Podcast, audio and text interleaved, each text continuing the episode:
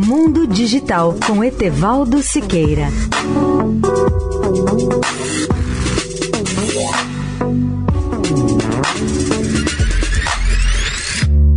Olá, amigos da Eldorado. O soneto célebre de Olavo Bilac, Ora direis ouvir estrelas, talvez não seja nenhuma loucura. O mundo está próximo de realizar aquele sonho poético e ouvir de verdade sons vindos do espaço.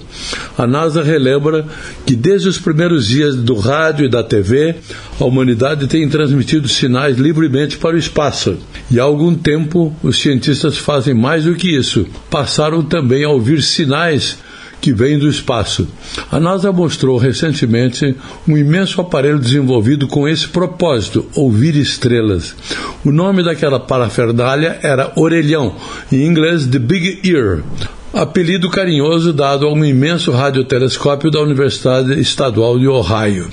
O orelhão do cientista tinha uma grande área do tamanho de três campos de futebol recoberta de metal, com dois refletores em forma de grade.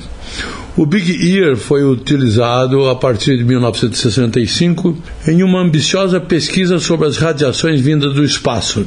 E nos anos 1970, os cientistas passaram a ouvir continuamente sinais enviados por supostas civilizações extraterrestres. O momento mais emocionante dessas experiências ocorreu em agosto de 1977, quando o orelhão, o Big Ear, detectou um sinal muito forte vindo do espaço que simulava algo como uma voz estranha e que foi apelidado de Wow Signal, ou seja, o sinal Wow. A NASA relembra que infelizmente isso ocorreu apenas uma vez. Por isso, a fonte do sinal não pôde mais ser determinada. Como nada mais ocorreu, toda a parafernália do orelhão, aquele Big Ear, foi desmontada em maio de 1998. Etevaldo Siqueira, especial para a Rádio Eldorado. Mundo Digital com Etevaldo Siqueira.